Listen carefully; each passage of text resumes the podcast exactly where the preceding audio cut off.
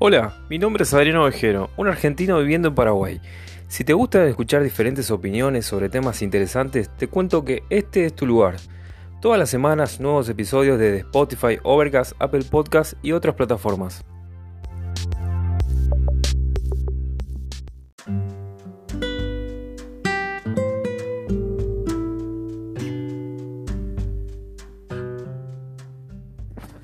Buenas y santos, acá estamos en otro capítulo de, este podcast que denominé acá Telereando, el capítulo 11, si no más me equivoco. Eh, tengo una invitada muy especial que, mm, no sé, yo la, cuando más o menos vi todo el trabajo que viene haciendo y cuando mirás su, cédula de identidad, vos decís, ¿cómo puede ser que haga tanto en tan poco tiempo? Es una chica súper enérgica, eh, con una con una, no sé, con una fuerza que va más allá de su, de su edad, de, sí, es, es increíble cuando ves toda la, toda la, toda la vocación, todo el, patriotismo que le pone. A ver, si más o menos me equivoco, eh, vos hiciste pasantías, eh, fuiste por Estados Unidos, hiciste cursos de Harvard, eh, fuiste voluntaria eh, o sea, estás muy comprometida con el tema social también. Ahora hace poquito, bueno, no sé si capaz que eso ya venía en tu cabeza hace mucho, pero te estás empezando a meter en política también. Eh, ¿Qué más? Además de ser artista, porque cantás, tocás, eh, en fin, multifacética y aparte muy aportás mucho valor para mí a nivel cultural. O sea, resumiendo todo lo que dije, que seguramente me olvidé y me vas a, me vas a corregir vos que algo, me faltó, eh, vendrías a ser como una divulgadora cultural para mí, de Paraguay, ¿no? Porque lo tenés muy en carne propia y te da mucho orgullo y la verdad que da mucho gusto con las veces que, que se te escucha. Así que eh, tengo a María Sol, María Sol Arrúa, acá al lado mío. Eh, hola María Sol, ¿cómo estás? Súper bien, Adrián. Feliz de estar en tu podcast. Sabes luego que cuando me contaste me emocionó mucho. Yo creo que ya no hay nada que agregar, que eso es suficiente por la introducción. Y así mismo, yo creo que cuando estaba en la fila, cuando me iba a venir al planeta Tierra, pusieron exceso de paraguayidad. Entonces, como primera característica, amo mi país, súper paraguayísima y patriótica. Y bueno, eso es lo que me mueve realmente a, a involucrarme y a ponerle pasión en todas las cosas. Sí, la verdad que es increíble. Un poco eso vos considerás de dónde viene. Eso nace con vos, lo incentivan tus papás, que tus papás también, les cuento a la gente que está muy metido en, la cultura acá en, Villarrica. Eh, son también así como divulgadores por ahí con un estilo distinto, acorde a su, a su edad. Pero, ¿cómo, ¿cómo decís que sea? ¿Vos te sentís que, que lo fuiste alimentando, que nació con vos? Bueno, en realidad yo tengo hermanos y de entre todos soy la más intensa en todo esto. Pero sí, ellos me inculcaron mucho, o sea, siempre era los domingos súper folclóricos, todo música paraguaya. Cuando me contaban historias era puro historias paraguayas. Mi mamá ama leer sobre toda la historia de Paraguay. Pero creo que también es un poco de, interés, ¿verdad? Yo desde ponerle que los nueve me me empezó a encantar y cuento esto porque fue una obra en el Teatro Municipal del profe Pedro Paredes, que fue Pancha Garmendia, y que, que, es, que es una de las amantes del Mariscal López, se hizo una puesta en escena. Y ahí fue que me cautivó todo eso. A partir de ahí empecé a preguntarle a mi mamá, empecé a leer, empecé a escuchar música sobre la historia de la guerra. Y ahí poco a poco con ese propio interés y conociendo ya fui formando mi propio mi propio amor patriótico, por decirlo. Así nació. Así nació. Qué increíble. Em, tenés, como decías, mucha vocación divulgación. Em, hoy por hoy, ¿qué es lo que más te, que te mueve? El tema de la política es como que vos encontraste por ahí, y me vas a decir que sí o no, eh, la manera de generar cambios, ¿no? Por ahí uno ve una realidad de su país que no le gusta o no le cierra y dice, bueno, yo cómo me puedo involucrar o cómo me puedo empezar a involucrar para ver si puedo generar cambios, ¿no? Sí. Bueno, también una de las cosas es mm, el liderazgo, también como que lo fui practicando desde muy chica eh, y yo veía, ¿verdad?, cómo agentes de cambio sin ser parte del gobierno estaban haciendo transformación. Yo decía, imagínate que si lleguen gente que de verdad tiene la vocación política, que ama su país, o sea, realmente va, a ser mucho más significativo esto. Entonces fue ahí que dije, eh, bueno, a, la par de ir contribuyendo en la forma que yo puedo ahora ya, con mis capacidades actuales, estaría bueno empezar a proyectar una carrera política donde empecemos a incidir desde adentro, desde ahí, desde los que tienen que ser los responsables realmente de la mejora en todos los aspectos del país.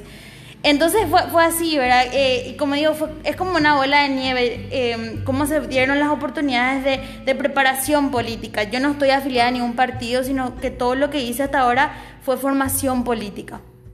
Claro, sí. Eh, por ahí en un futuro no tan lejano, capaz que vos armes tu propio bloquecito, tu propio grupo, y, porque no hace falta eh, afiliarte a un partido grande como para empezar a, proyectarte cine. La política está abierta a todos. Por ahí la gente en ese sentido se cierra un poquito, ¿no? Como que es como eh, la política es para una élite de la población y yo no tengo nada que hacer ahí más que votar si quiero ir a votar y nada más. Y no, todos, todos podemos participar de alguna manera porque eh, eh, obviamente nos afecta a todos las, las políticas, ¿no?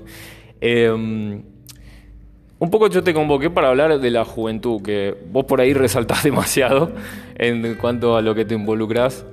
Eh, después hay un promedio general en que por ahí estamos, estoy yo incluido también, en que yo al venir a Argentina puedo comparar, puedo comparar cómo, cómo se da los chicos, la juventud eh, allá y acá. Y siempre destaqué mucho que eh, acá en Villarrica, por sobre todas las cosas, que es donde vivo y donde más conozco, hay como una, una fuerza de voluntad más allá de las condiciones económicas que tiene la familia, sea, sea más alta, clase baja, de estudiar, sí o sí estudiar. Cosa que en Argentina se perdió hace rato, así teniendo y todas las posibilidades como para poder hacerlo, porque tienen una educación pública bastante... Mm, ¿Cómo puedo decir? Eh, en realidad tendría que ser en toda Latinoamérica debería ser así, ¿no? Eh, una escuela, una escolarización pública desde los, todos los niveles. Acá por ahí es un poco más privatizado, pero así todos los, chicos se esfuerzan, un poco también obligados por la, no sé si me vas a corregir vos, no hay mucha demanda laboral, en, o sea, en blanco, entonces saben que tienen que tener un título como para empezar a competir, por lo menos. Es el paso número uno.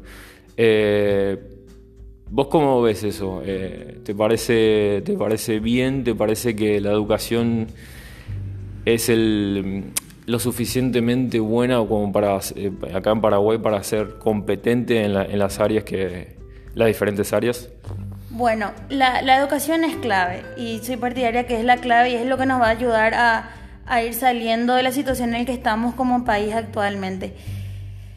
No es la mejor, hay muchísimas falencias. Yo también como estudiante universitaria y con experiencia de, de estudio con otras universidades exteriores digo, uy, estamos a años luz, pero de poca a nada es mejor la poca, ¿verdad? Sí.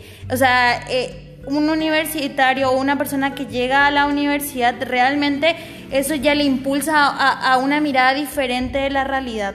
Entonces, y me alegra mucho lo que decís, ¿verdad? A lo mejor yo nunca tengo esa comparación o al estar siempre mirando solamente la situación de Paraguay, nunca me doy cuenta de valorar esas cosas que vos podés ver al tener las dos culturas. Me alegra mucho y más porque nosotros en Paraguay estamos viviendo un momento histórico que no se va a volver a repetir, que es el bono demográfico.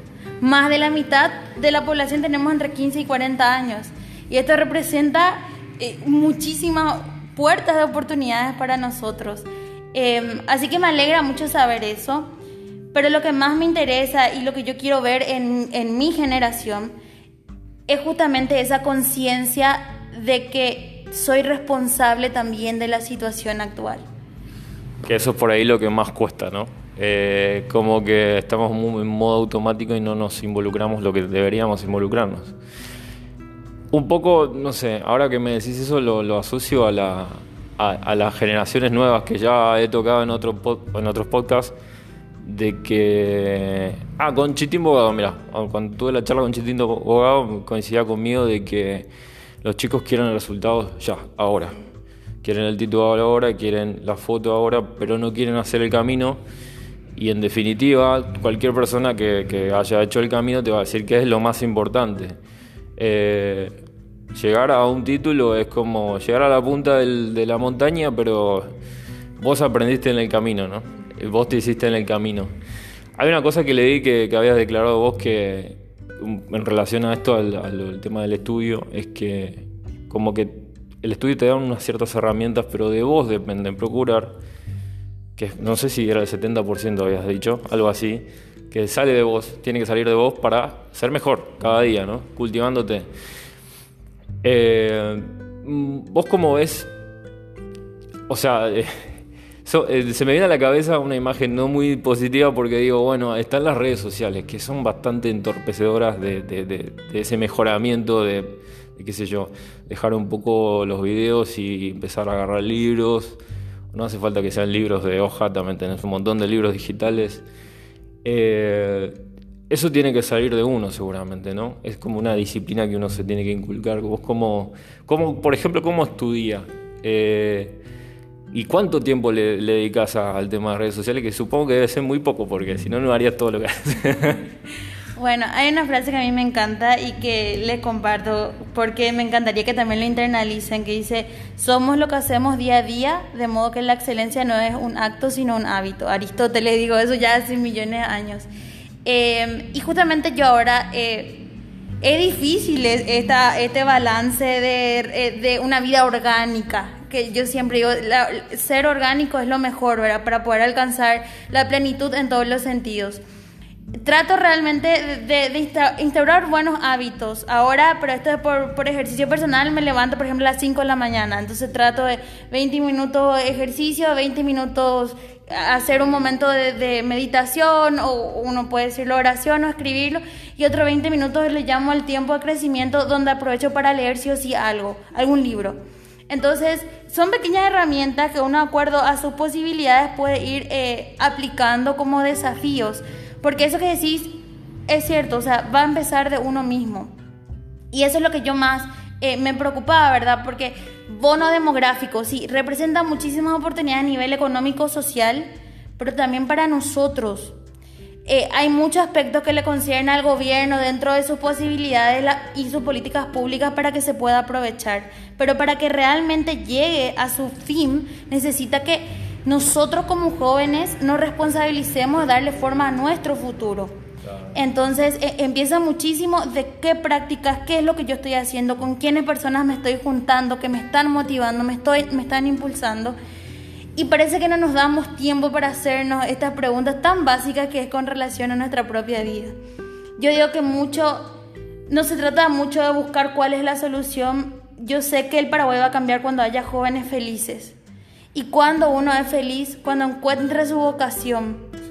A veces queremos resultados rápidos, porque eso es lo que nos dicen, tenés un título y a partir de ahí empieza, ahí sos alguien. Pero realmente no es así ese concepto, empieza desde ahora sin tener un título. A mí me encantaría ver que alguien diga, mi vocación es la comunicación o mi vocación es el derecho y que a medida que se va formando vaya haciendo historia como lo estás haciendo vos a través del podcast, ¿verdad? Pero que, que encuentre la realización, encuentre esa vocación, esa misión a la que fue llamada y a partir de ahí busque de qué manera contribuyo. Eso hace muchísimo la diferencia, hace que el proceso signifique mucho más y el día de mañana ser eh, experto y, y hacer una contribución gigante a lo que es la sociedad. Sí, es así tal cual. Eh, yo para título personal te puedo decir que si vos vieras hace cinco años atrás, o seis en realidad, yo estaría haciendo radiografías en Buenos Aires, haciendo placas. Hasta que llegó un punto en que faltaba un año y dije, no, esto no es lo mío. Y también está eso, de, de que por dejar, no estamos diciendo que dejes todo lo que empieces, no, eso está muy mal, pero cuando te das cuenta que no es por ahí, seguí intentando y, y bueno, ahora me ves acá haciéndote una entrevista y estudiando comunicación. O sea, eh, te das cuenta con el tiempo, con el camino, que realmente es eso, es encontrar eh, lo que te hace feliz, lo que te hace bien.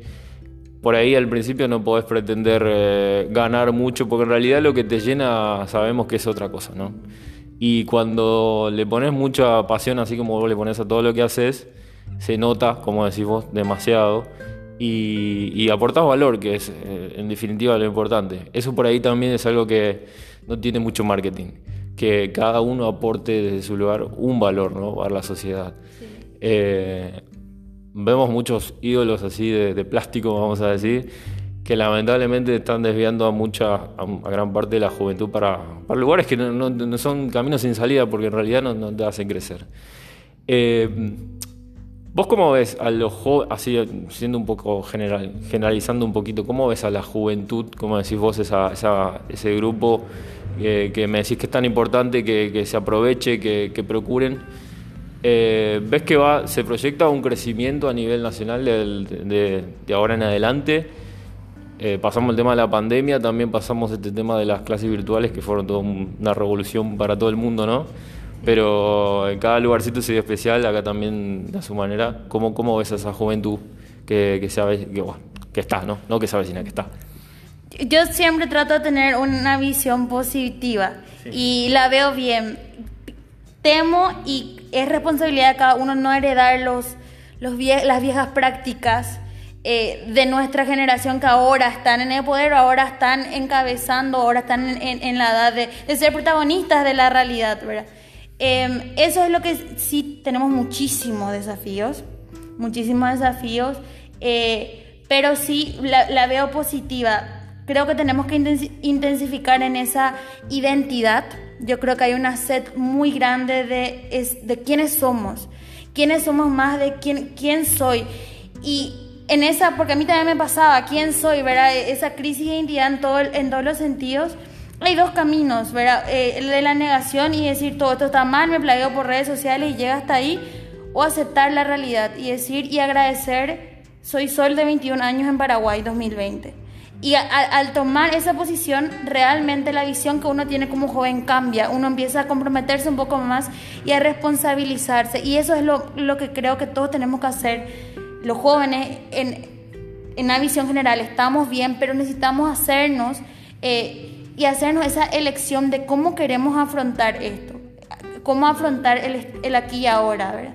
Eh, y ese va a ser el punto de partida para las metas personales que tenemos porque, y esto hablando otra vez, no hay una receta mágica de esto se va a hacer y esto va a cambiar la realidad. Y, y el Papa Francisco decía en, en, un ámbito religioso, pero a mí me llegó mucho y lo llevo también en, el ámbito de liderazgo, le preguntaban cómo se puede hacer para motivar a los jóvenes, cómo se puede hacer para llegar a los jóvenes. Y él dijo una palabra, testimonio. Y testimonio es que yo hago con mi vida. Mi vida puede ser mucho más trascendental que otro y la suma de vidas eh, con propósitos, con ideales motivadas, hacen lo que es nuestra sociedad. No somos el futuro, somos el presente y estamos a un paso de heredar una patria que está en terapia intensiva. Entonces depende mucho de esa elección, cómo vemos, o no me importa nada, hago todo lo posible para salir, porque ahora hay muchas puertas para salir, o decir, bueno, Paraguay acá estoy, me formo para poder ayudarte de la mejor forma.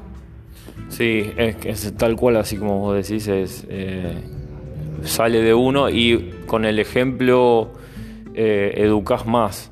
Eh, hay mucha gente que, que, se basa en palabrerías, mensajes positivos, porque no, dejan de ser positivos, pero siempre con los, con los hechos, como que la famosa frase hechos y no palabras, eh, que se usa mucho en política también, es creo que el, mejor ejemplo que, que, se le puede dar a la, a la generación y lo que están ahora ya.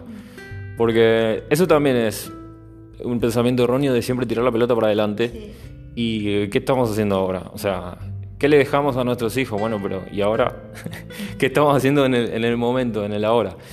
Eh, un poco en relación a esto, eh, como me dijiste, vos estás ahí trabajando en el tema del liderazgo femenino, estás ahí impulsando eh, como llamando también ¿no? a, las, a las otras chicas, a las otras mujeres para que, tomen sus lugares, para que procuren, eh, para que se hagan ver, para que, para que defiendan sus derechos también. Estuve hablando con, con Fati sobre el tema feminismo que tiene relación con eso también, porque eh, las mujeres de a poco van ocupando lugares importantes, cargos, importantes. Eso es otra manera de de generar también el, movimiento feminista, como que no hay como dos polos, podríamos decir. están las extremistas que hablamos con ella, que, bueno, hay hechos puntuales. Todos tenemos el derecho de manifestarnos, ¿no? Pero hay hechos puntuales que hay chicas que exageran su, su, reclamo como para poder hacerse ver. Eh, a veces están ahí en la línea fina, pero bueno, ese es un polo y después está el otro polo que, digamos, eh, como harías vos, por ejemplo, meterte en la política y ver desde adentro eh, cómo generar cambios. ¿Cómo ves así, a rasgos generales, también a las, a las mujeres en cuanto a compromiso social? Que por ahí eh, si yo te digo cuál es mi visión, te diría, y está un poquito relegado o, capaz que me equivoco y, hay un, grupo que está empezando a surgir que se quiere comprometer. Eh, ¿cómo, se da? Bueno, yo también pensaba que, era casi nula, ¿verdad? Que, mm. que, las mujeres por... Bueno, es también cuestión cultural y lo heredamos por nuestro contexto histórico, ¿verdad? Que Paraguay es un país que está saliendo del machismo, no estamos saliendo del todo, pero está por ahí. Entonces tiene mucho que ver eso. Yo pensaba eh, y decía, bueno, es evidente que nunca una política pública que emana un congreso donde el 80% es varón va a ser eficaz. ¿Por qué? Porque la, la, sociedad es mujer y, y, hombre, ¿verdad? Entonces no puede ser eficaz. Y esto es un ejemplo que a mí se me quedó en la academia política que decían, ¿cómo se va a tratar la ley de lactancia materna si apenas hay representación femenina, ¿cómo va a empatizar el legislador con lo que es dar de mamar? Es que queremos separar la cuestión humanitaria de también lo que es esos sentimientos internos. Me imagino a los, ahí a los señores preguntándole a la noche a su, a su mujer, ¿y vos qué pensás de esto? Porque obviamente, como decís vos, no, no tenemos mucho, mucho que decir ahí. Y a lo mejor a Adrián ni siquiera le preguntan. A lo mejor ni siquiera... Ese el peor de los casos. Ese es el peor de los casos y eh, no creo que no voy a fallar si digo que es lo que pasa, ¿verdad? Pero eh, una vez tuve una conversación con un politólogo de la UCA de Asunción y él decía, eh, no es que no haya mujeres líderes, se comprobó de que las elecciones pasadas fue increíble la cantidad de mujeres que se presentaron para cargos públicos. Es así, impresionante, se vio así como un 50% en comparación con elecciones anteriores. Y eso realmente a mí me impactó, pero ¿por qué no llegaron? Y ahí fue que nos, nos fuimos viendo de que hay varios factores que obstaculizan la llegada de las mujeres a los cargos públicos. El primero era la lista sábanas. Jamás, jamás le van a poner a la mujer en los primeros tres lugares de la lista. Porque era el lugar de hombres, indiscutible. Ese era el argumento y terminó. Cambia ahora la historia con, el desbloqueo.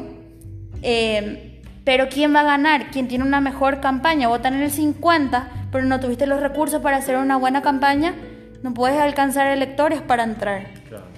Esto me tocó. Una, una, la una de las hermanas, uno de los directores de las binacionales en nuestro país, estaba para senadora y su partido le dio 100 calcomanías para hacer una campaña a nivel nacional.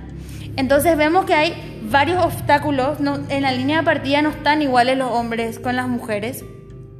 Y ahí es cuando, por ejemplo, por eso se usa herramientas o se quiere implementar herramientas para ayudar a las mujeres a, a paliar esa diferencia. La ley de paridad es una de ellas. Pero se descontextualizó tanto, hablaron personas sin saber la realidad, que no se, no, se llegó a concretar. Y las que estamos ahí por el camino todavía es como una lucha que no es igual, ¿verdad? Que no se puede hablar de igualdad cuando no se trabaja la equidad dentro de esa carrera. Sí, no, es... La verdad que es, chocante porque vos ves, me decís que asegurás que hay muchas mujeres ahí eh, expectantes para, para, conseguir los puestos y que el, como que el sistema está armado para que eso no pase. Eh, y lo único que se me ocurre es como como decías vos, promulgando eso del empoderamiento desde el lugar de cada chica, ya sea de su trabajo o su casa misma, porque viste que los, grandes cambios se dan por los pequeños cambios que nosotros hacemos cada uno en el día a día, ¿no? Eh, eso hablábamos también con, con, Fátima de, de cómo, cómo tiene que relacionarse la mujer en cuanto a en el tema laboral, por ejemplo, de, eliminar o denunciar el sexismo si es que existe en un, en un puesto de trabajo y confrontar, pero obviamente de manera educada, a esa gente que, que, te, pone una barrera innecesariamente por, por, un poco por herencia, porque el machismo se fue heredando con el pasar de las décadas, lamentablemente, y ahora por suerte estamos ahí en, en proceso de cambio. Eh, bueno, hablamos de, del liderazgo. ¿Cómo vos te ves de acá, por ejemplo, el famoso a cinco años? ¿Qué, te ves haciendo? ¿O sos muy de valorar tu presente y del día a día o vos proyectás algo? Por ahí leí, eh, y capaz que me equivoco, que tu sueño más grande es llegar a ser presidenta de, Paraguay. Que, ¿por qué no? O sea, tenés toda la vocación y todas las ganas y hasta ahora te confieso que es una de las pocas personas que le veo tanta pasión por lo que hace, que lo, transmitís mucho. Eh, ¿Cómo te ves de acá a cinco años? No te quiero llevar tanto. Bueno, sabes que me agarraste ahí justo en, en, mi ¿cómo se, discernimiento que estoy llevando. Bueno, soy mucho de vivir el presente, eso sí, mucho del presente, pero también proyecto mucho el futuro. Bueno, lo de ser presidenta fueron declaraciones cuando tenía 15, 16, 17 por ahí que lo hice y al ver un poco creciendo y conociendo el ámbito, bueno, ahora es como, ok, esto va a estar difícil. Pero mm, eh, yo esta etapa, ahora tengo 21, me falta dos años de facultad, quiero estudiar en el exterior, yo creo que eso va a aportar muchísimo a, a una cosmovisión completa de lo que es Paraguay en el mundo. También creo que no se trata de inventar la rueda, hay varias cosas que se pueden ver del exterior y adaptar a la realidad para implementar. Hay países que ya lo lograron, ¿por qué no ver en qué lo lograron? ¿Cuál nos va a beneficiar a nosotros? Entonces creo que estudiar en el exterior puede aportar eso. Eh, y bueno, de acá de cinco años seguro que yo voy a tener la edad para ser concejal municipal. Entonces, em, me encantaría eh, empezar una carrera política una vez terminado mis estudios. Por eso siempre aclaro, yo estoy en etapa de formación ahora. Eh, Estás absorbiendo todo. Absorbiendo todo. Entonces yo creo que, que, dentro de cinco años ya estaría de vuelta y incursionando un poco y tener ya ese esa práctica con la realidad, ¿verdad? Me encanta muchísimo también lo que es los órganos legislativos. Estudio también Derecho y bueno, como que tengo una pasión en, en, eso. Entonces me encantaría poder empezar por ahí. Espectacular. Eh, ahora hablando un poco, estamos hablando de política, ¿cómo Viste que está el, en el dicho popular que la política es, sucia, es mala. Eh, siempre a la gente, al común de la gente, se le viene una, tiene una, imagen mala de la política. Eh, sabemos que hay algunos manejos turbios dentro de, la política de todos los países, sea porque se en todos los países, acá en Paraguay también. Eh, ¿Cómo haces para o vas a empezar a convivir ¿no? más adelante, pero ¿cómo, cómo, cómo te pensás, cómo te, ves parada con, esas cosas? Eh, lo, lo, anulas directamente, eh, evitas ciertas personas, es como que estás muy, muy enfocada en lo que vos querés.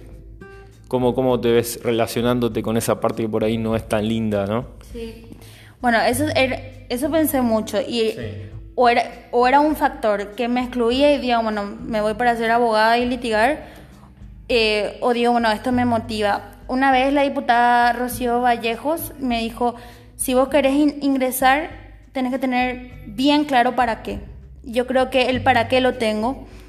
Y a partir de ahí uno tiene límites infranqueables. O sea, hay cosas que yo no voy a negociar. Más bien por los ideales y y es eh, corrupción, o sea, ni hablemos. Por eso es que también, ¿por qué no estás afiliada? ¿Y por qué no estoy afiliada? Porque yo no me voy a, afiliar a un partido donde yo veo la calidad política que hay. No, y esto habla ahora solo con 21. Yo no tengo miedo si a los 22 o 23 las perspectivas cambian, ¿verdad? Pero eso sí, o sea, mis motivaciones es justamente ser diferente a, los representantes que están hoy. Mucho tiene que ver la, la, la realidad es reflejo también de los hábitos y de, las personas de quienes están a la cabeza. Entonces hay mucha irresponsabilidad. A mí me sorprende cada vez. Uno, también porque soy muy joven, muy idealista, también trato de ver con mucho positivismo, pero uno nunca deja de sorprenderse. Pero eso sí que tengo bien claro. O sea, eso es algo que no voy a negociar, lo que es los ideales y por sobre todo eh, andar lucrando por, por, el, por el bien común. O sea, eso es algo que, que va mucho más del ser humano. Sí, la verdad que eso es muy pobre a, nivel humano hacer ese tipo de cosas. Em, como que estamos acostumbrados, lamentablemente como sociedad, a que los políticos, en vez de... Yo creo que la, gente se olvida de que son representantes nuestros y que nosotros le damos el poder para acceder al lugar que tienen, al poder que tienen. Eh, sin desmerecer, vendrían a ser como, son empleados nuestros. En cambio, la imagen es totalmente lo contrario. Hay mucha gente que lamentablemente por, por su falta de educación, por su bajo nivel de educación, los ven como, wow, este, este intendente, este presidente, bueno, el presidente puede tener un poco más de, relevancia, ¿no? Pues un, un lugar muy privilegiado y con mucha responsabilidad, pero es como al revés, o sea, en vez de verlo como una persona que está trabajando por todos y que también tiene sus defectos porque puede fallar también y ver cómo podemos ayudarlo para que corrija esas cosas, siempre hablando, construyendo y, y apuntando a eso, eh, vemos eso de que la, gente tiene como una, una, noción, errada de lo que es la política. Como decíamos antes, todos nos podemos involucrar. Eh, como decís vos, eh, si vemos un partido que, que, tiene unos manejos raros, no, no podés abrirte, no podés elegir y podés formar lo tuyo o podés buscar a una persona que más te represente por ahí.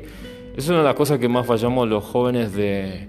Ay, porque tienen... Bueno, eso es un arma de doble filo las redes sociales en cuanto a la elección. ahora, que, ahora que pienso, que los políticos ahora a la hora de, las elecciones tienen, arman equipos muy importantes y invierten mucha plata en lo que es marketing. Y sabemos que las redes sociales nos sacaron ventaja y tienen muchos datos sobre nosotros y saben por dónde entrarnos, ¿no? Y eso fue un gran arma que consiguieron los políticos, el marketing. Entonces los jóvenes dicen, ah, me suena más este nombre, voto acá. Jamás se pusieron a ver qué proponía, eh, qué, cuál era su historial, si había hecho algo bueno, si venía por un buen camino o con quién estuvo. Son todas cositas que, tenemos que tener en cuenta a la hora de, votar y elegir. ¿no? Y, ah, viste que divago, me fui, me fui. Eh, no, la primera idea después de tu respuesta era, estamos acostumbrados también al parche.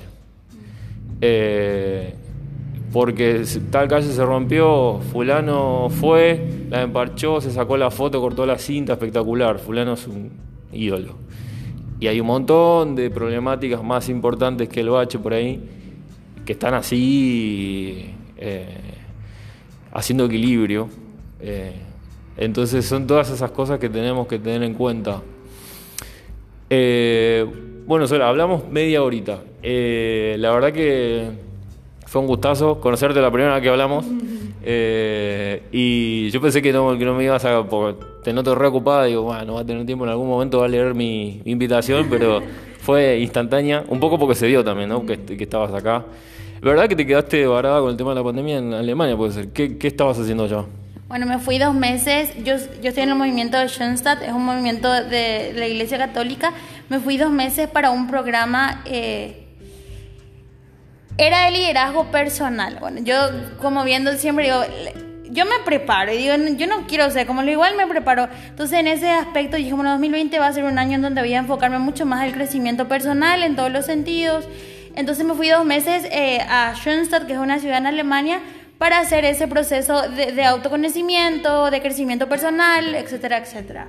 Tenía que volver el 25 de marzo del 2020, 24 cierra el aeropuerto, así, novela, de verdad.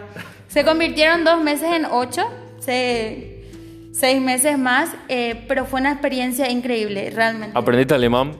Un poquito, imposible, ni aunque ponga todo mi esfuerzo. Yo no soy tan, de, tan rápida con, la, con los idiomas, pero bien, Alemania eh, me ayudó muchísimo también en, lo que fue ese crecimiento de cómo veo. Vine amando mucho más a Paraguay, porque ese es un consejo que le doy a los que salen.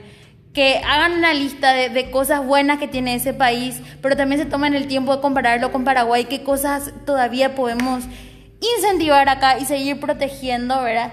Bueno, y eso me, vino, vine mucho más enamorada y mucho más comprometida con todo después de esa experiencia. Claro, pues se me ocurre que es un choque grande, ¿no? De una cosa es como se dice ir de turista 15 días y otra cosa es vivir 8 meses ahí, estar ahí eh, dándote cuenta cómo es el día a día y sin conocer veo que es una sociedad muy, muy disciplinada, muy todo, todo hay que hacerlo muy bien y se pierde un poco de humanidad, creo yo, ¿no? Y aparte, en cuanto a recursos, qué sé yo, a cuanto sé, frutas, eh, naturaleza, nosotros tenemos un montón todavía y, y necesitamos empezar a, conservar y a, a, promover eso, ¿no? Fue muy, muy simpático porque, bueno, eso de la estructura y disciplinado, buenísimo. Yo aprendí muchísimo también eso, pero así como dijiste, como que se pierde un poco la humanidad. Pero también yo veía, y, por ejemplo, allá sobraba comida y se tiraba directamente. Y para mí eso era súper chocante. Porque en casa se prepara lo justo y se come lo que vas a comer. Y si, si sobra, se guarda, ¿verdad? O sea, nunca hay ese desecho masivo. Eh, que yo veía, otra cosa que allá está implementado el tema del reciclaje. Entonces yo vine acá y me desespera juntar la, la basura, ¿verdad? Por lo menos en mi casa yo separo, pero sé después que se va todo, todo igual, ¿verdad? Pero yo creo que, que yo estuve en una familia que me acogió, yo creo que también en cierto modo aporté mi paraguayidad por ahí, ¿verdad? Para hacer un poco más chile el ambiente, pero también aprendí muchísimo. Ahora estoy que que obsesionada con lo que es el tema del reciclaje, me encanta. Hoy viene una amiga también de Asunción para hablar un poco de cómo podemos implementar eso. Entonces, sí, mucho, mucho crecimiento. Realmente vino otra sol también de allá. Adquiriste ahí los, los conocimientos. Eh, sí, como decimos, se me ocurre cuando vos decís, eh, yo separo, pero yo sé que después andás a dónde va. Pero bueno, un poco es eso también, porque si nos vamos a quedar en cómo funcionan las cosas de, de ahora para atrás, no vamos a nunca generar el cambio personal. Eh, es así, o sea, si vos pensás, ah, ¿para qué voy a hacer tal cosa si después va a pasar otra? Porque siempre se hizo así y yo solito, uno, ¿qué, qué, cambio voy a hacer? Y al contrario, empieza por uno. Eh, bueno, Sol, la verdad que me encantó la charla. Ojalá nos vamos a, hablar sobre otros temas. Tenés un montón de temas, quedaron un montón de temas libres también. Eh, ya vos con más experiencia seguro, ya haciendo un montón de cosas más. Eh, te agradezco un montón por tu, por tu tiempo. Por ahí un chiquitito así, ¿qué, le querés dejar así como mensaje a los jóvenes? Ya un poco ya dijiste, ¿no? Fuiste explayándote sobre distintos temas, pero que así un, algo que vos digas que es importante que para, para que tengan en cuenta en su día a día. Bueno, y lo primero que, que aprendamos a ver que ser paraguayo es una misión y joven paraguayo también que se tomen el tiempo de ver eso que le late el corazón, que es la actividad que realmente le mueve y que la encuentren y que sigan sus sueños y que sean súper felices, porque siendo felices y siendo mejores cada día, eso tiene un efecto dominó y así también hacemos patria. Entonces, a lo mejor no incitarles a la acción directamente, sino la primera acción que es con uno mismo para luego comprometer y ir en pos de, del bien común y de mejorar las cosas. Claro, ese, ese es el mensaje. Eh, disfrutar lo que uno hace y te va a salir bien sí o sí. Vas, a, aprender y te vas, vas, a ser el mejor en eso, porque lo vas a sentir. Eh, última pregunta, que no, siempre no tiene nada que ver con el tema del podcast. Eh, acá el podcast se llama Acá Terereando. ¿Vos sos consumidora de tereré? Sí. sí. lo llevaste a Alemania seguro y a Estados Unidos. ¿Qué repercusión tuvo ahí por esos lares? Primero me miraban re mal, porque era como una hierba que se tomaba de esa manera, pero después de, explicarles, yo ya era todas las tardes tererando con alemanes. Mira. Sí, divino, les encantaba. Ahora se, se preocupaban mucho por la hierba, pero Pajarito llega hasta allá. Ah, mira. Cuesta el triple, mm. pero lo invierte. Creo que ese es mi principal aporte. El principal aporte. Le dejaste, entre comillas, una adicción ahí. Una adicción. a la mateína. Eh, ¿qué, qué, tomas? Podés decir marca lo que sea. ¿En algún momento algún, alguna marca va a sponsorar esto? Todas. Vos sabés que yo no, no tengo problema. Miren, miro un sabor y ya, ya compro. Así que ah, puedo decir que probé todas. No es que tengo eh, una preferencia. No tenés. No, lo que haya. Está bueno eso también. No, casarse con uno porque viste que salen todo el tiempo cosas nuevas. Entonces hay que, hay que aprovechar eso. Bueno, eh, muchísimas gracias Sol, otra vez te digo. Eh, a la gente que está escuchando esto, gracias por, llegar hasta este punto. Eh, creo que es una de las entrevistas así como que más mensajes deja porque viene de una persona joven, con muchas ganas, que da, que da el ejemplo, así que jóvenes que estén escuchando esto, tómenla de ejemplo y No hace falta que sea igual de ellas, igual que ella, porque es difícil, porque no, ella dice que no, pero en el buen sentido eh, aporta muchísimo. Y espero que, sigas divulgando la cultura, que seguramente lo vas a hacer por donde vayas. Eh, este fue otro capítulo de Acá Telereando. Les agradezco eh, que tengan buena vida.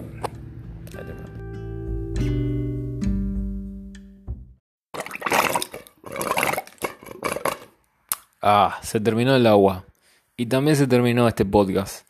Pero me puedes seguir en las redes sociales como acá telereando o a mi cuenta personal Adro Vejero.